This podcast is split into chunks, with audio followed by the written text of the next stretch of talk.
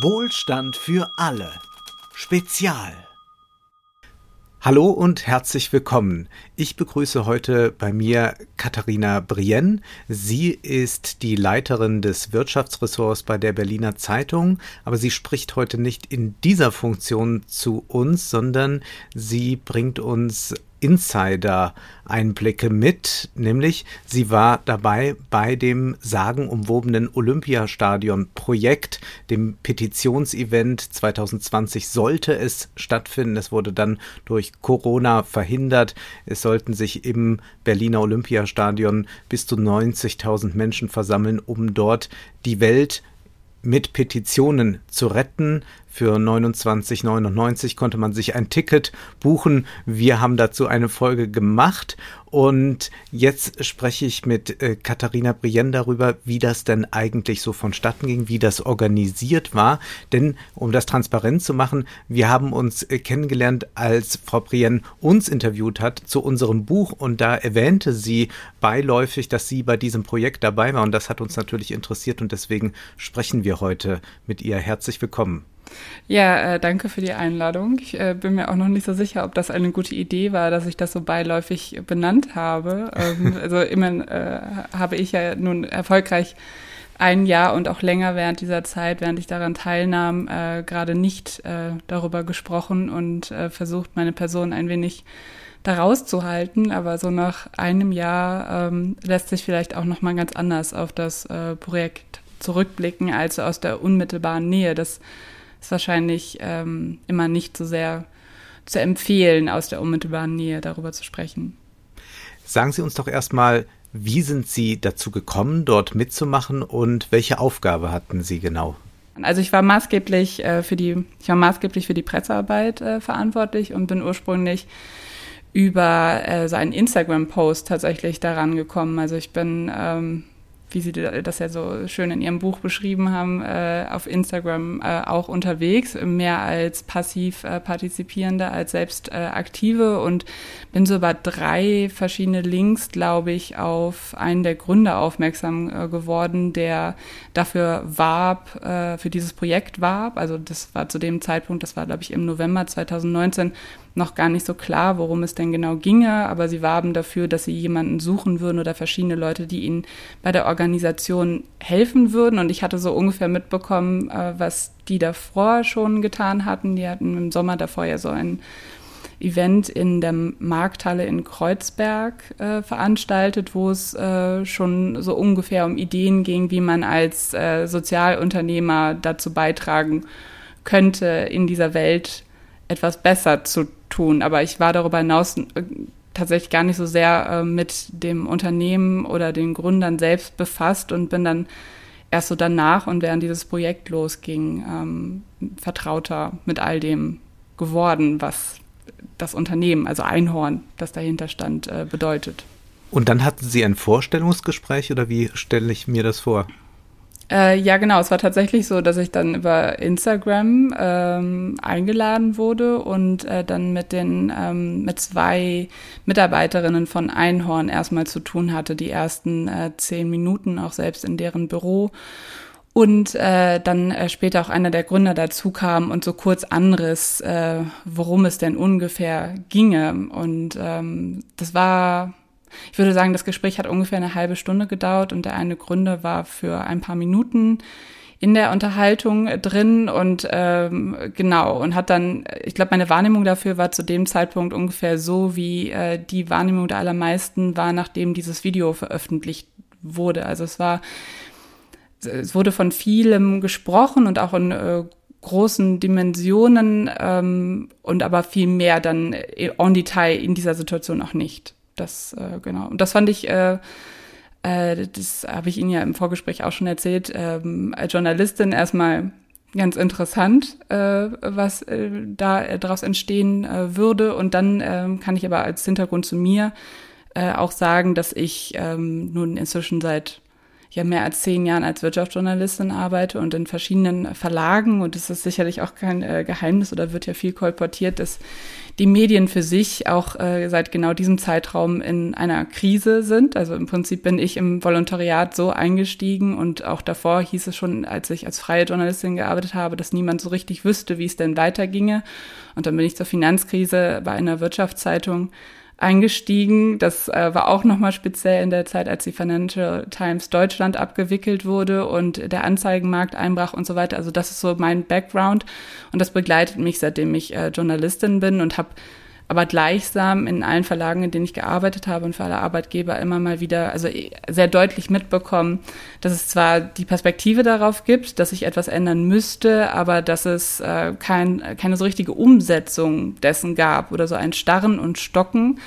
Und aus äh, dieser Situation äh, kam ich also und war so 2019 ähm, vor allem von diesem Eindruck bewegt, dass etwas passieren müsste, also ganz originär selbst im Journalismus und da nicht so viel passierte und dann äh, begegnete mir dieser Aufruf und äh, ich mhm. hatte ein wenig Zeit, weil ich nur in Teilzeit arbeitete und dachte, der, das gucke ich mir mal an. Es schien so äh, reizvoll, sich mit etwas auseinanderzusetzen, wo so ein ganz anderer Ideenapparat und auch eine, ähm, ja, so, so eine andere Geschwindigkeit oder ein anderes Tempo an den Tag gelegt wurde. Das zumindest so schien am Anfang, dass da etwas äh, losgetreten würde, äh, was versprechen könnte, etwas dynamischer zu sein als äh, dieser journalistische Apparat, aus dem ich selbst kam. Wie müssen wir uns das vorstellen? Wie groß war dieses Organisationsteam? Denn man hat ja vor allem die Gründer von Einhorn immer gesehen, wenn sie Interviews gegeben haben oder auch in vielen Stories sind sie aufgetaucht. Jetzt hat man aber durch diese Doku-Serie, die bei Join erschien, doch einen Eindruck bekommen, dass da einige mehr im Hintergrund am Arbeiten sind. Wie viele waren das? Ja, am Anfang waren das tatsächlich äh, gar nicht so viele, die da mit an Bord waren. Das hat äh, sich dann in der Schlagzahl recht schnell geändert, als dieses Projekt losgetreten ist. Also es ich, glaube, die allermeisten, obwohl das ja viel besprochen wurde, wissen dann letztendlich doch relativ wenig um die Hintergründe oder wie das Projekt insgesamt losgetreten wurde. Und man könnte ja annehmen, dass ein solches großes Vorhaben in äh, langer Organisation und Vorbereitung ähm, auf den Weg gebracht würde. Aber das würde ich sagen, war nicht so und ist vielleicht auch eine Eigenart, auf, auf die wir später noch zu sprechen kommen, wenn man insgesamt von Startups oder Entrepreneuren spricht. Da ist ja gerade die Perspektive, dass man schnell in äh, lostritt und dass man eben nicht in dieser äh, bürokratischen äh, Hinderniswelt, die ansonsten äh, auch in Großkonzernen ja immer wieder ein Thema ist, äh, also dass man in einem anderen Tempo Projekte angeht und dann recht hemdsärmelig, das ist ja auch so ein Buzzword, äh, losgeht und Dinge versucht umzusetzen. Und so, als ich da reinkam, schien die Idee so seit ein paar Monaten gewachsen, also vielleicht so seit dem Sommer, dass das das erste Mal in so einem recht engen Zirkel besprochen würde, dass man doch äh, so etwas organisieren könnte, äh, was vielleicht die Dynamik, die in der Klimabewegung war, nochmal weiter bringt oder so das antizipiert und dann äh, letztendlich vielleicht so einen größeren Rahmen schafft für die Themen, die 2019 ja sehr viel äh, tatsächlich auf die Straße auch getragen wurden. Und dann, äh, als ich im November dazu kam, gab es ungefähr schon ein erstes Werbevideo und auch eine ungefähre Strategie, wie man denn vorgehen würde. Aber das hat sich dann im Prinzip relativ, also in einem sehr schmalen Korridor mit sehr wenigen Menschen am Anfang entwickelt. Also dieses Video, was dann ja auch immer noch bei YouTube steht und was äh, damals so viel besprochen wurde, dann nachträglich auf Twitter, das ist äh, so in so einer Nacht- und äh, Nebelaktion entstanden, nachdem es ein erstes Video gab, ähm, das in dieser Doku auf Join auch äh, kurz reingeschnitten ist, also wo, glaube ich, erst der Plan war, dass man mit äh, lauter äh, Wissenschaftlern im Olympiastadion äh, so eine Art Werbevideo dreht für das Crowdfunding, äh, was ja auch keine unübliche Angelegenheit ist. Crowdfundings werden ja häufig mit Videos auch beworben, allein äh, aus dem Wissen heraus, dass man damit mehr Aufmerksamkeit erzielt, als das, wenn man nur einen kurzen Text einstellt. Und dieses Video, was dann aber eigentlich online gestellt wurde mit Luisa Neubauer, den Gründern und ein paar Mitarbeitern von Einhorn und äh, Charlotte Roche, das wurde tatsächlich sehr kurzfristig dann nochmal gedreht. Und das ist eigentlich recht synonym für das ganze Projekt. Also es wurde viel sehr kurzfristig mit sehr wenig Menschen auf die Beine gestellt. Und dann gab es aber ja ähm, dieses, äh, diese Auftaktveranstaltung, nach der dann letztendlich auch das Crowdfunding lanciert wurde, bei der äh, in seiner Abendveranstaltung erst ganz viele Influencer sich getroffen haben mit dem Team und dann einem späteren Zeitpunkt in der Markthalle nochmal ein Treffen, aus denen, aus dem sich dann wiederum ganz viele Helfer generiert haben. Und das ist jetzt der Punkt, auf den Sie wahrscheinlich abgestellt haben. Dass ja, so ich frage mich, wie das so organisiert ist dann, denn äh, das eine ist ja, dass man hin und wieder mal ein Interview gibt, aber es muss ja einfach sehr viel Infrastruktur bewältigt werden im Hintergrund. Ja, genau. Also das ist äh, natürlich vor allem, wenn man von der Dimension des äh, Projektes ausgeht, äh, so ein äh, Stadion zu füllen und dann eben nicht nur ein ähm, Festival zu veranstalten, auf dem man ein paar Musiker auf die Bühne stellt. Das allein ist, glaube ich, eine wilde Organisation. Das äh, haben wir mhm. so als kleines Team recht früh auch mitbekommen mit diesem externen äh, Konzern, äh, Konzern, der damit eingewickelt war, die, die DIAG, äh, dass das für sich ein Riesenunterfangen ist, sowas zu organisieren. Aber wenn man das dann noch so gestalten will, wie das in diesem Video ursprünglich äh, formuliert war, nämlich, dass man eine partizipative Veranstaltung auf den Weg bringen möchte, auf der dann vor allem auch politische Topoi behandelt werden, das ist dann nochmal eine ganz andere Dimension. Und das ist auch etwas, was sich wiederum auch wie ein Rattenschwanz durch die ganze Organisation tatsächlich gezogen hat. Also es gab relativ schnell dann im Dezember viele Leute, die Lust hatten, teilzunehmen und mitzuhelfen und mitzumachen, auch aus dieser äh, ganzen Bewerbungssituation, die da stattgefunden hat. Also so wie es den Shitstorm auf Twitter gab, gab es auf Instagram eine recht große Bewegung und dann hatten wir noch diesen Telegram-Kanal genau, über den wir mit Leuten kommuniziert haben und da haben sich tatsächlich relativ viele Leute immer mal wieder gemeldet und eingefunden und die saßen dann auch äh, wochenlang bei uns äh, in dieser Crowdfunding-Zentrale, wie wir das genannt haben, im Einhornbüro. Und das waren äh, mitunter 50 Ehrenamtliche, die da mit mhm. drin saßen. Und äh, das ist vielleicht etwas, das so, ist auch meine Wahrnehmung, auch, auch, auch in all den journalistischen Artikeln, die es darüber gab, so regelmäßig ähm, verpasst wurde in der Darstellung, dass da ganz schön viele Leute auch im Hintergrund mitgearbeitet haben. Die waren nicht von Anfang an mit drin, aber die sind so sukzessive dazugestoßen. Und ich würde sagen, haben auch ganz wesentlich dazu beigetragen, dass das Crowdfunding überhaupt erfolgreich äh, zustande kam. Ja. Wenn ich ehrenamtlich höre, dann habe ich äh, den Verdacht, da wurde jetzt nicht übermäßig viel bezahlt. Also es gab eine Aufwandsentschädigung oder wie?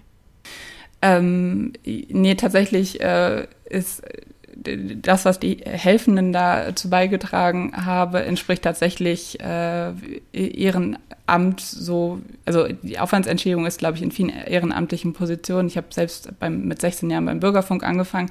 Das war auch, äh, da haben wir, das war von der katholischen Kirche organisiert, da haben wir tatsächlich für die Beiträge, die wir damals als Schüler gemacht haben, auch so eine kleine Aufwandsentschädigung bekommen. In dieser Olympia-Angelegenheit gab es das nicht. Also ähm, die, das äh, Unternehmen Einhorn hat äh, das Büro gestellt und auch Getränke und äh, Essen. Ähm, und äh, aber die Leute, die da mitgearbeitet haben in der Zeit und äh, sogenannte Ehrenamtliche waren, wurden dafür nicht äh, entlohnt. Es gab auch keine Aufwandsentschädigung in der Zeit.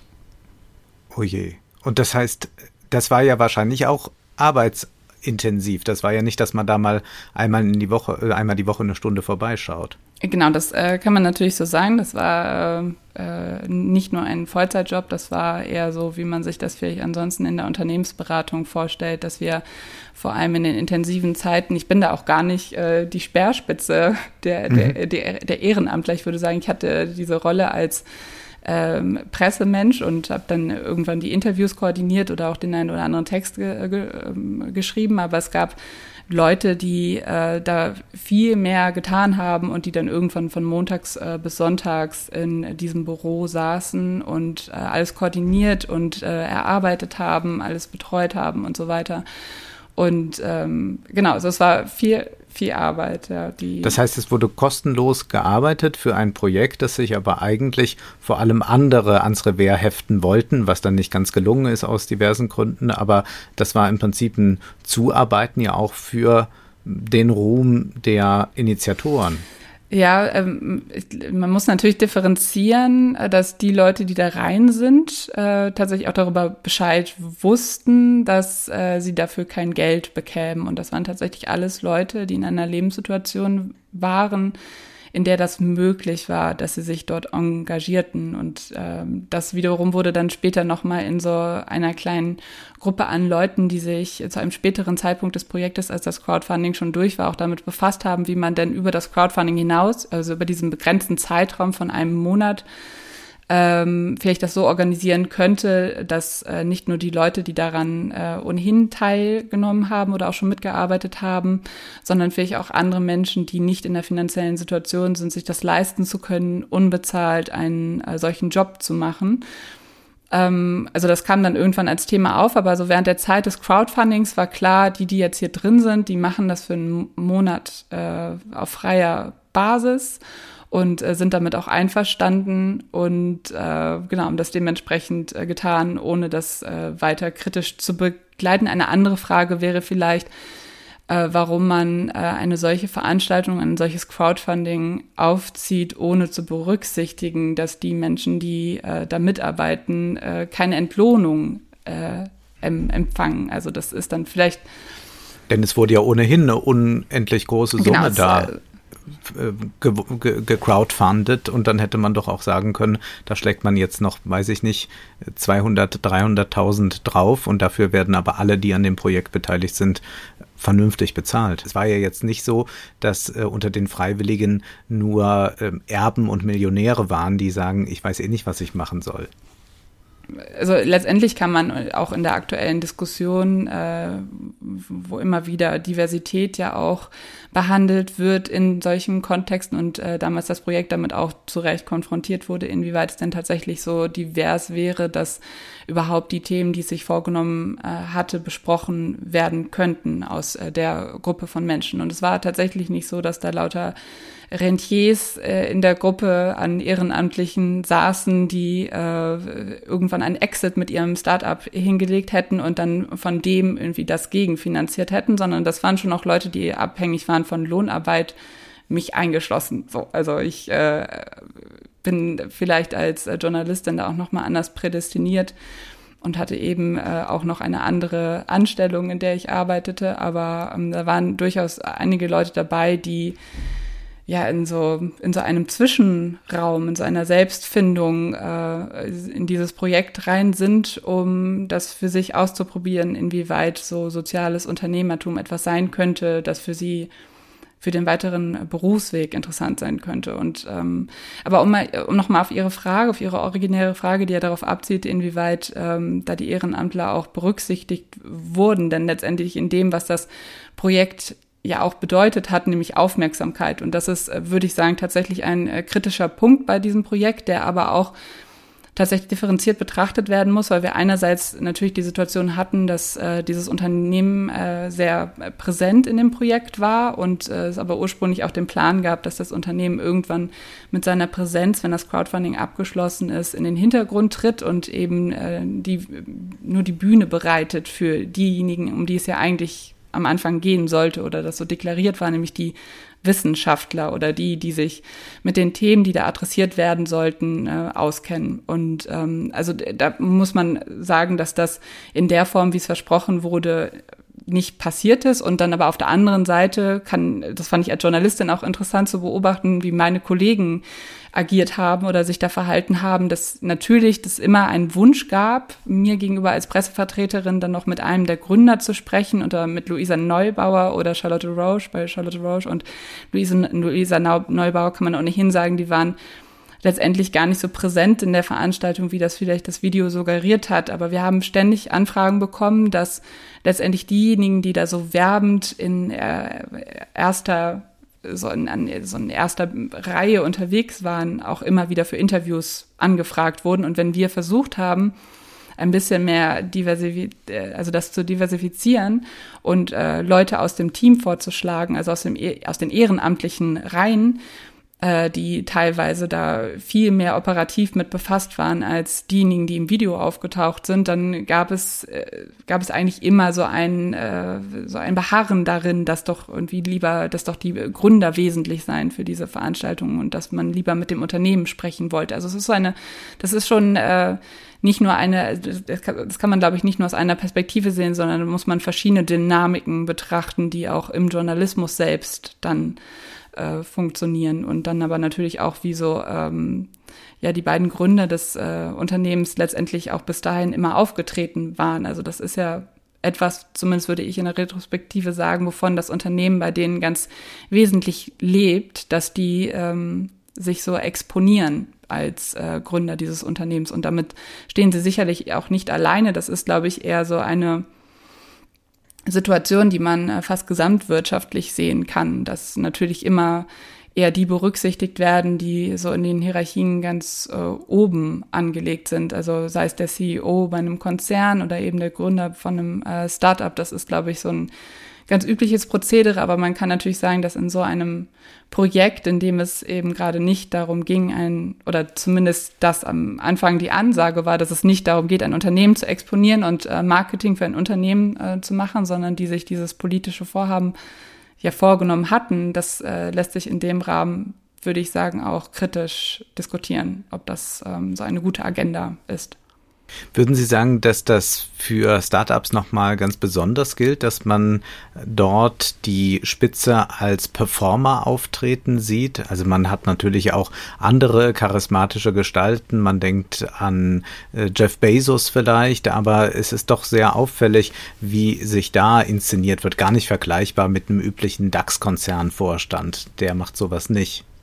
Also wenn wir das andersherum aufziehen, also wenn wir uns einmal angucken, wie so ein gewachsener Konzern operiert. Ich glaube, das lässt sich ganz gut mit altem und neuem Geld vergleichen. Also wenn wir den Konzern als altes Geld nehmen und da sind gewachsene Strukturen, gibt es natürlich gar nicht so sehr die Notwendigkeit, äh, so sehr in die Öffentlichkeit als Hierarchiespitze zu treten. Das ist vielleicht sogar eher nachteilig, als bei einem Startup. Also ein Startup muss sich ja exponieren und gerade seine Gründer, um zum Beispiel an Investorengeld zu kommen. Bei Einhorn ist es nun wieder so, dass die ja, glaube ich, ihr Unternehmen äh, originär gar kein Investorengeld eingesammelt haben, sondern ähm, sukzessive gewachsen sind. Das ist nochmal eine andere Situation, aber das ist die Logik, in der ich viele Entrepreneure beobachte oder auch in meinem Umfeld das so sehe. Also, dass das so auch von den Investoren vielfach äh, so gewünscht wird, dass das Charaktere sind, die, die genau das erfüllen können, um dann letztendlich dementsprechend diese Markthürde, die es ja auch bedeutet für ein Start-up, im Markt zu funktionieren gegenüber großen Konzernen, äh, zu gestalten. Also dass man, äh, dass so gewisserweise das Marketing durch die Person eingepreist ist in die gesamte Investitionslogik eines Startups. Das ist vielleicht, was sich unterscheidet äh, vom Konzern. Wenn man sich diese Doku dann nochmal ansieht von Join, dann hat man den Eindruck, dass es so ein Habitus ist, dass man unernst ist oder dass man sich merkwürdig ausdrückt. Also ich kann jetzt sagen, ich bin vielleicht ein sehr altmodischer Mensch, aber wenn ich dort äh, die Einhorngründer sehe oder auch einige andere, die dort zu Wort kommen, die sind alle über 30, sind also erwachsen, wenn man so will, sagen auch, dass sie schon einige Startups vielleicht durchgebracht haben. Also da haben die auch schon mit größeren Summen jongliert. Das heißt, die müssen auch in der Lage sein, einen Vertrag vielleicht zu lesen, ihn zumindest zu unterschreiben. Und dann merkt man aber, dass sie sich eigentlich immer suggerieren, als sei das jetzt die große Spielgruppe vom Kindergartengruppe Biene Maya. Und das wundert mich so sehr. Ist das Attitüde? Ist das der neue Habitus, der dazugehört, wie früher der Vorstandsvorsitzende die Hermes-Krawatte trug und auf jeden Fall einen Sakko haben musste mit einer Handstichkante, sonst galt er nichts.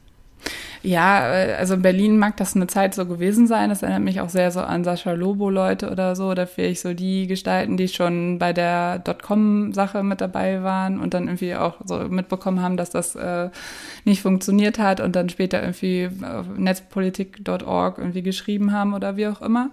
Äh, also ich würde das eher in diese Zeit verorten. So, das ist auch so, für mein, für mein Empfinden ist das ein altes und überholtes Bild davon, wie Berlin funktioniert. Also das mag vor fünf oder zehn Jahren, mag das irgendwie noch, ich bin immer wieder überrascht, muss ich sagen, dass dann dieses äh, PR-Prinzip auch auf vielen Wirtschafts-, für viele Wirtschaftsjournalisten immer noch funktioniert und so viele Titel genauso gestaltet werden oder dass es immer noch so eine Besprechung von jungen Unternehmen und Startups gibt, die eigentlich immer so eine erweiterte PR Industrie bedeuten. Also wenn man sich bestimmte Portale anguckt, äh, weiß nicht, Business Punk, Gründer, äh, Gründerszene und so weiter, das äh, wirkt immer alles sehr so, als würden da so lustige Porträts geschrieben von Leuten, die gerade Unternehmen gegründet haben. Und das mag vor zehn Jahren, mag es hier auch irgendwie sowas gegeben haben, wo so in der Essenz ganz viele Leute unterwegs waren, die wenig kapitalisiert waren, die auch nicht irgendwie aus altem, großen Geld gekommen sind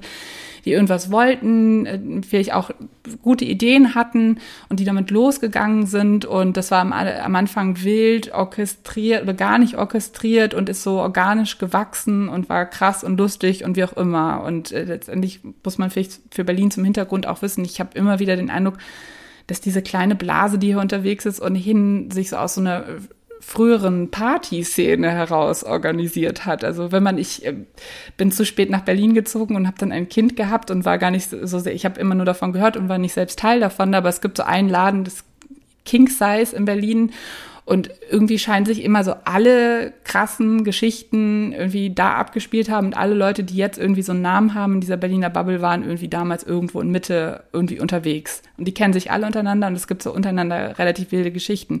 Aber das ist das eine und das ist relativ klein. Also ich glaube, mir ist relativ wichtig zu sagen, das ist so eine so eine ganz kleine Sache, die vielleicht inzwischen so das eine oder andere eher mittelständische Unternehmen, wenn man von Umsatz äh, und äh, Skalierungspotenzialen ausgeht, hervorgebracht hat, wie Einhorn zum Beispiel. Und dann gibt es aber eine ganz andere Dimension, die in Berlin hier seit ein paar Jahren noch viel stärker zu beobachten ist und auch viel elementarer ist. Und das ist, dass hier richtig große Investitionssummen und Venture Capital reinläuft in Unternehmen, die überhaupt nichts mehr damit zu tun haben, was so, weiß nicht, zehn Leute in irgendeinem Kreuzberger Großraumbüro vor zehn Jahren irgendwie cool fanden und irgendwie was Alternatives machen wollten, sondern hier wird eigentlich das in jung und neu verkauft, was eigentlich Old Business ist. Und deswegen ist das auch alles nicht so revolutionär. Also ich befasse mich letztendlich gar nicht so sehr auch mit so kleinen äh, E-Commerce oder Konsumprodukte Unternehmen, sondern was ich in meiner Arbeit eigentlich mehr wesentlich mache, ist so Fintech, Kapitalmarkt orientiert immer noch und äh, Neo-Broker und äh, junge Banken. Und das ist ganz interessant anzugucken, weil Berlin da immer so als das so Silicon Valley Deutschlands beschrieben wird oder als so der Ort, wo so viel passiert. Aber eigentlich passiert ja an Revolutionärem gar nicht so viel. Und also wenn man von Digitalisierung spricht und sich anguckt, wie das eigentlich in Deutschland organisiert ist und wer da so den größten Stake dran hat, dann sind das immer so diese E-Commerce-Leute. Also es ist eher so Rocket-Internet-Gebilde, die irgendwie große, diese einen großen Anteil an diesem Digitalisierungs- und insofern auch Kapitalkuchen haben und eben gerade nicht diese kleinen Unternehmen, die dann in der Wirtschafts- und Wirtschaftsteil der FAZ irgendwie mit so einem riesen Porträt irgendwie behandelt werden. Also das finde find ich immer wieder ganz interessant. Das ist sehr, sehr erstaunlich, wenn man Business Punk zum Beispiel liest, hat man auch den Eindruck, es sind vor allem so Unternehmen dann äh, wie die Kondomfirma oder es sind irgendwelche Nachhaltigkeitsprodukte oder irgendwelche ganz verrückten Apps, mit denen man was machen kann, was man noch nie machen wollte eigentlich. Und dann liest man aber in der Börsenzeitung zum Beispiel dann, wo das eigentliche Geld hingeflossen ist. Und Sie haben es gerade schon angesprochen, Fintechs, also die Unternehmen, die unsere Bezahlungen organisieren, äh, ob Mikropayments oder große Payments und so. Und das, das ist ein, ein Riesenmarkt, da geht es dann um Milliarden. Wie hat sich äh, das in Berlin etabliert. Was würden Sie sagen? Wie wichtig ist das jetzt? Also müsste man sich welche Startups da ansehen? Ja, also es gibt ja inzwischen das eine oder andere Einhorn, aber da äh, würde ich auch mhm. eher, eher, mir angucken. Da finde ich äh, eher interessant, äh, wenn man irgendwie davon sich ansieht, wie die Geldmenge gewachsen ist und wie viel Kapital auf den Märkten ist und wohin dieses Kapital im Moment will. Da sehen wir bestimmte Effekte, auch äh, nicht erst seit gestern, sondern im Prinzip kann man sagen, dass es seit, seit der Finanzkrise so eine Assetflucht gibt. Also ähm, und äh, dass erstmal so klassischerweise Assets irgendwie in der Finanzkrise interessant waren, wie Gold, Immobilien und so weiter. Und was wir jetzt gerade sehen, ist tatsächlich eher, und das kann man äh, insgesamt auf die Kapitalmärkte international, äh, kann man darauf abstellen, ist so eine Kapitalflucht in Unternehmen und daraus kommen dann die hohen Bewertungen wiederum auch zustande, die wir teilweise sehen oder all die IPOs oder Specs, also Unternehmen, die eigentlich gar keinen Unternehmenszweck haben, sondern die nur als Unternehmenshülle an die Börse gebracht werden, um Kapital umzuschichten. Also das sind so Phänomene, die wir im Größeren beobachten. Ja, das ist ja auch nochmal wichtig äh, zu verstehen, was da gerade so passiert. Und dann kommen aus der einen Verschwörungsecke irgendwie diese Inflationsängste, die ich auch ganz interessant finde, weil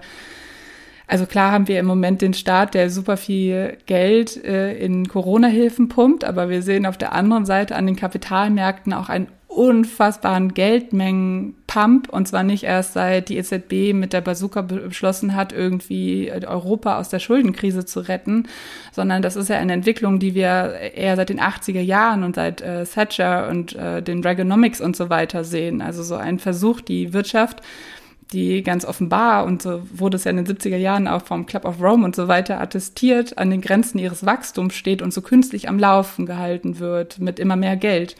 Und das ist eine Entwicklung, die wir im großen Stil sehen und die dann aber nicht immer lauter Innovationen zutage trägt, wie man, wie das so antizipiert wird, finde ich dieser Tage. Also die großen Entwicklungen passieren ohnehin in geschlossenen Systemen, wo man gut kontrollieren kann, wie die Bevölkerung funktioniert, also in China zum Beispiel. Ne?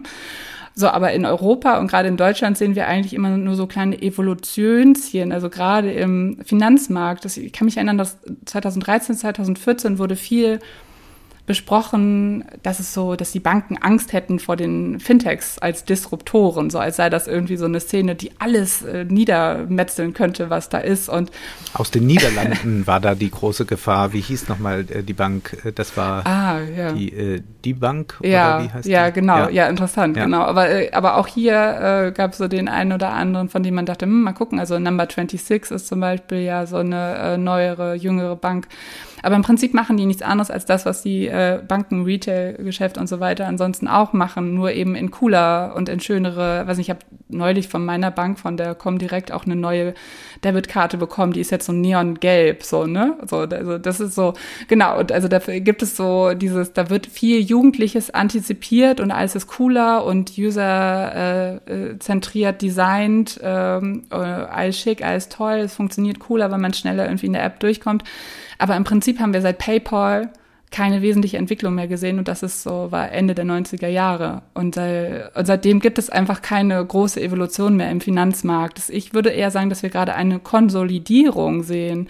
Also, dass die großen Banken, obwohl wir in der Finanzkrise noch gesagt haben, ja, too big to fail ist vielleicht nicht so cool, müssen wir irgendwie gucken, dass wir das in den Griff bekommen.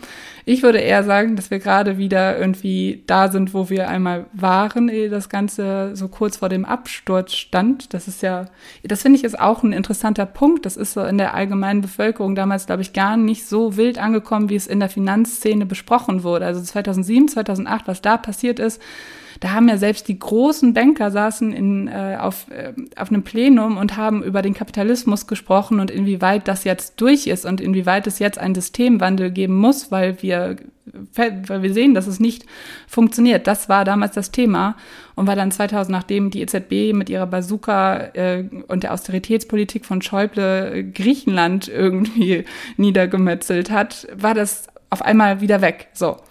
Also im Prinzip hatten wir diese große Systemdiskussion hatten wir in den höchsten Etagen 2007, 2008 und ist äh, dies einigermaßen erstickt worden. Und was wir gerade sehen, ist für meine Begriffe so ein Verharren in ganz alten Strukturen, von denen eigentlich alle wissen, dass es, äh, dass da irgendwas passieren muss. Und wenn wir dann dieses Buzzword Digitalisierung haben und dann China sehen oder auch die Entwicklungen in anderen tech-starken äh, Ländern, ist klar, das wird so hier nicht funktionieren und das ist ein Problem, aber es gibt eher eine Konsolidierung, als dass man absehen und Abstauf abstellen könnte, dass große Themen kommen. Also man kann jetzt mit der EZB sagen, die bringen vielleicht bald ihre eigene digitale Währung raus. Da wird ja viel drüber gemunkelt, auch wie das reguliert wird und so weiter mit Mika. Ähm, und letztendlich ist das erstmal eine Idee und Projekt, das die gerade irgendwie im Sommer, glaube ich, äh, vor allem testen und dann steht immer noch nicht fest, ob das tatsächlich passiert. Aber das sind dann natürlich nochmal ganz andere Impulse oder auch das, was wir in der Kryptoszene sehen, so was da von Impulsen ausgeht. Das sind eigentlich die großen Themen, die tatsächlich äh, etwas bewegen könnten, aber die äh, noch gar nicht so antizipiert werden. Und ich habe auch nicht den Eindruck, dass das von der Fintech-Szene so tatsächlich abgegriffen wird. Es gibt ganz viele Leute, die sich mit Blockchain auseinandersetzen oder auch mit äh, Cryptocurrencies, aber so letztendlich kann man natürlich sagen, äh, muss man eher sehen, was die großen Player tun und ähm, ja, bei der Deutschen Bank oder sehe ich da jetzt noch nicht so viel Bewegung. Also das ist das eigentlich spannende Feld, finde ich gerade. Und gar nicht so dieses ganze kleine Piff-Puff-Nachhaltigkeits-Ding, was hier so in Berlin in äh, zwei äh, Filialen von irgendeinem Unternehmen läuft, die äh, Lebensmittel ohne Verpackung verkaufen. Das finde ich, äh, finde ich gar nicht so spannend, weil die großen Entwicklungen woanders stattfinden. Da könnte man ja da könnte man fast meinen, äh, die hätten so eine ideologische Funktion innerhalb des Systems. Also man beschäftigt sich nicht mit äh, den Dingen, die Sie gerade angesprochen haben, sondern man fokussiert gerne darauf oder man kennt das auch von äh, Sendungen im Fernsehen, dass man dann gerne solche Sozialunternehmer vorstellt und alle reden ein bisschen von Revolution und von Weltverbesserung, Veränderung, Change jetzt und all das.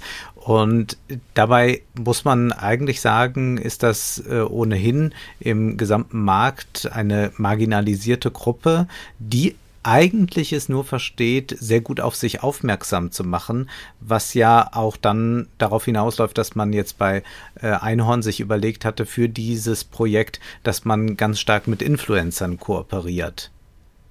Also haben wir da eigentlich eine große Marketingblase, beziehungsweise das Marketing verschleiert uns das große Nichts und eigentlich werden wir äh, dadurch abgelenkt, uns auf eigentliche Entwicklungen zu konzentrieren. Nicht im Sinne, dass also eine Marketingstrategie dahinter ist, die lanciert ist, aber dass offenbar es ja so ist, dass die Aufmerksamkeit sehr gerne darauf äh, geht, ähm, kann ich irgendwelche charismatischen Unternehmer, die vielleicht noch sehr lustig sind, in den Fokus stellen, während natürlich jetzt zu sagen, ich mache eine Join-Serie über ein Fintech, mhm eher schwierig werden könnte.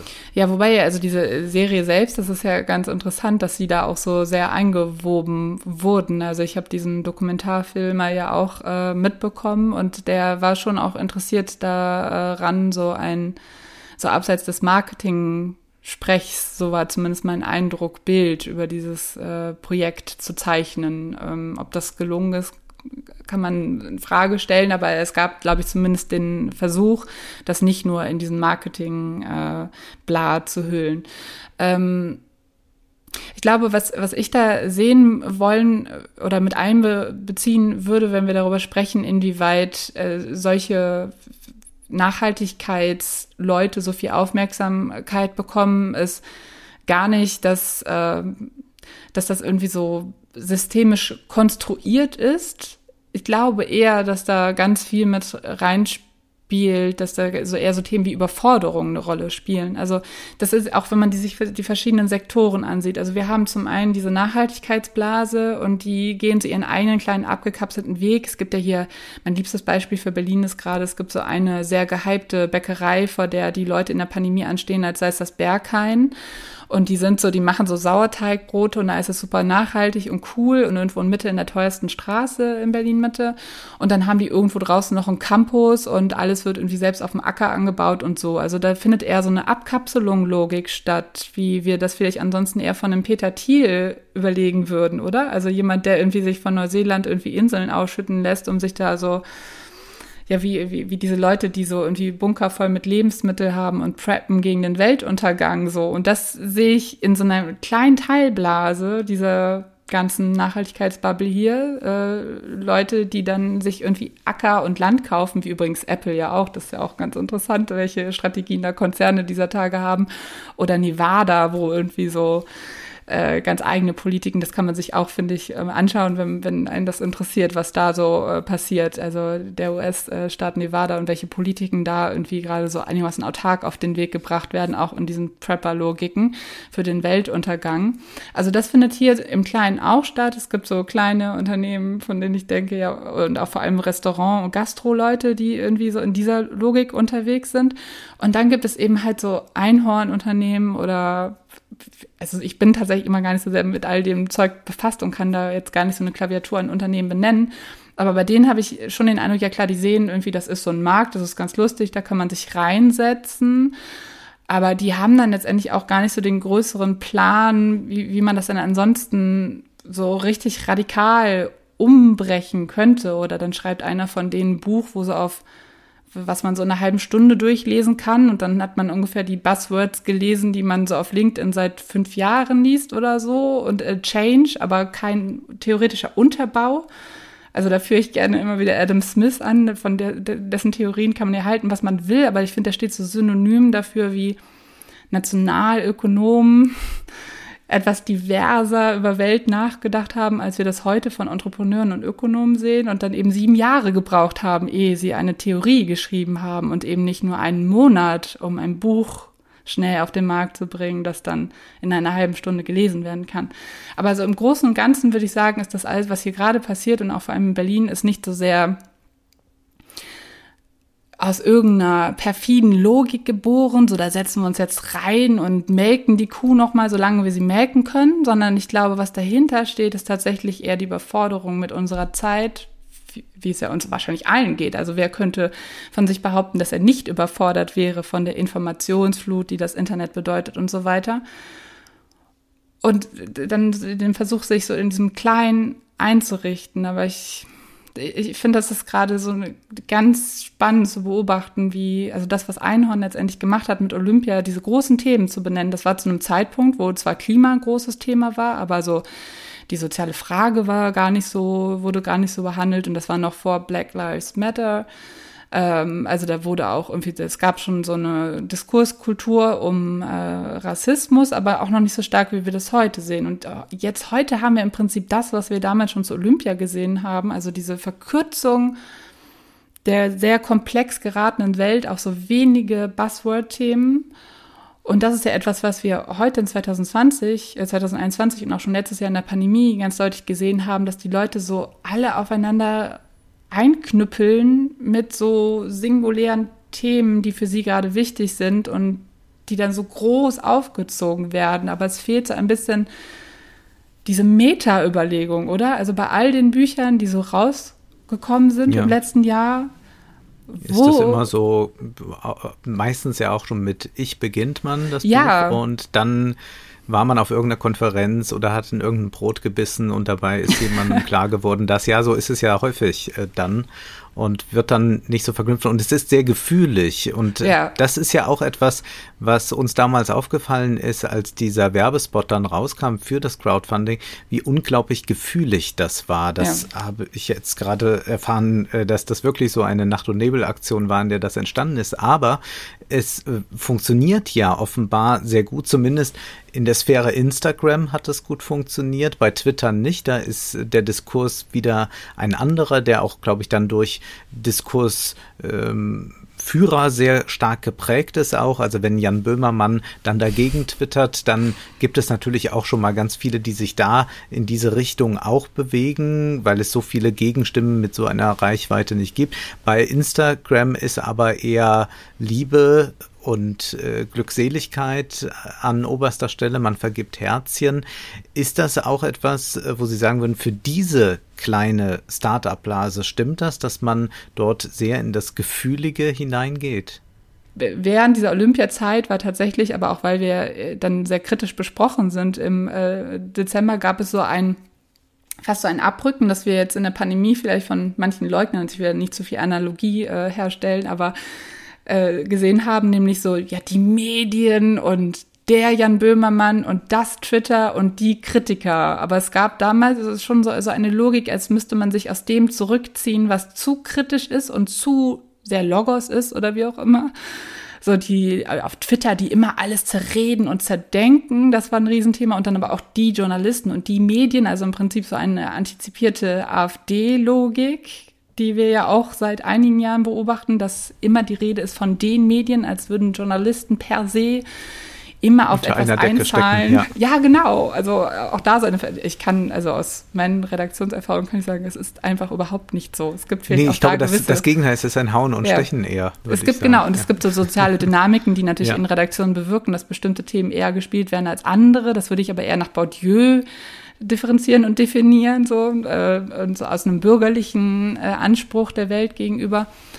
Aber das ist, das beobachte ich sehr und gerade auf Instagram, auf die sich das Projekt dann ja irgendwann tatsächlich konzentriert hat, weil da nicht so viel Hate war wie auf äh, Twitter, gibt es eine ganz starke Tendenz zu, ich weiß nicht, ob Sie das für Ihr Buch auch beobachtet und gesehen haben, aber nicht nur zu so spirituellen Themen und Meditation, Selbstoptimierung, Coaching, sondern auch Astrologie und also ein bisschen so, wie ich mir tatsächlich die Zeit äh, also wie ich mir eher, welche Vorstellung ich eher vom Mittelalter habe. Also das ist ja auch als Historikerin eine, also eine sehr schwierige Epoche, das zu durchdringen und wie das zu beschreiben ist.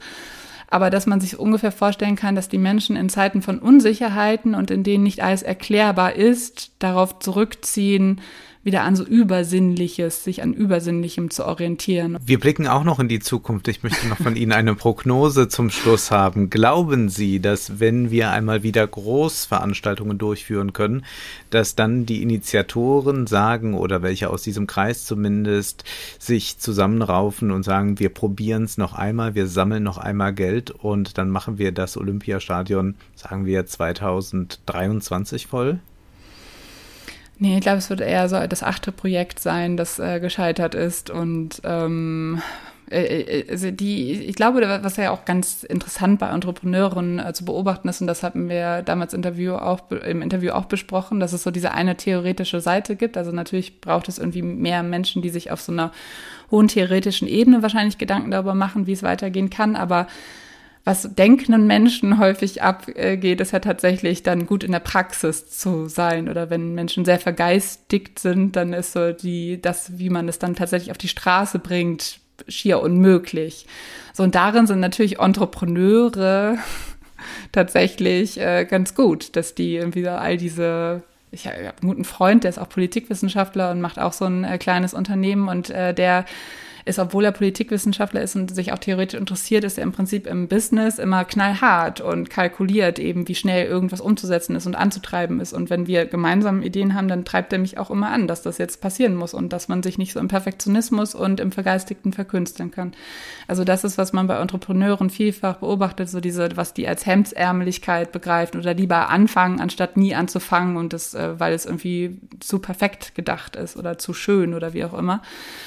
Und das äh, ist, glaube ich, auch etwas, das man so in diesen Einhorn-Kontext stellen kann. Ähm, und deswegen würde ich nicht davon ausgehen, dass ähm, Olympia so dann irgendwann anders stattfindet. Es gab ja, jetzt haben wir über alles und nichts gesprochen und gar nicht so viel über Olympia, aber es gab ja tatsächlich innerhalb dieses Projektes auch Menschen, die sich dafür interessiert haben, wie man letztendlich diese Bewegung, die da hätte entstehen können, also oder auf die abgestellt wurde, dass sie entstehen könnte, so auch etwas Nachhaltiges damit rausnimmt. Also dass man nicht nur diesen einen Tag macht im Stadion, sondern dass man, es gab zum Beispiel und, äh, zwischendurch die Idee, dass man so eine Art Plattform entwickelt, auf der man zum Beispiel äh, den Klimawandel einmal so formuliert, herunterbricht, darstellt, dass er begreifbar ist für ganz verschiedene Menschengruppen und da dann mit äh, allen möglichen zivilgesellschaftlichen Organisationen und NGOs äh, zusammenarbeitet.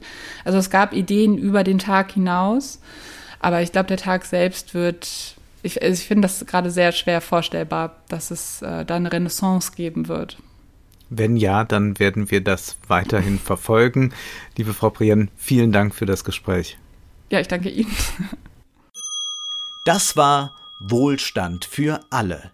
Ihr könnt uns finanziell unterstützen über paypal.me-ole und Wolfgang oder über die in der Beschreibung angegebene Bankverbindung. Herzlichen Dank.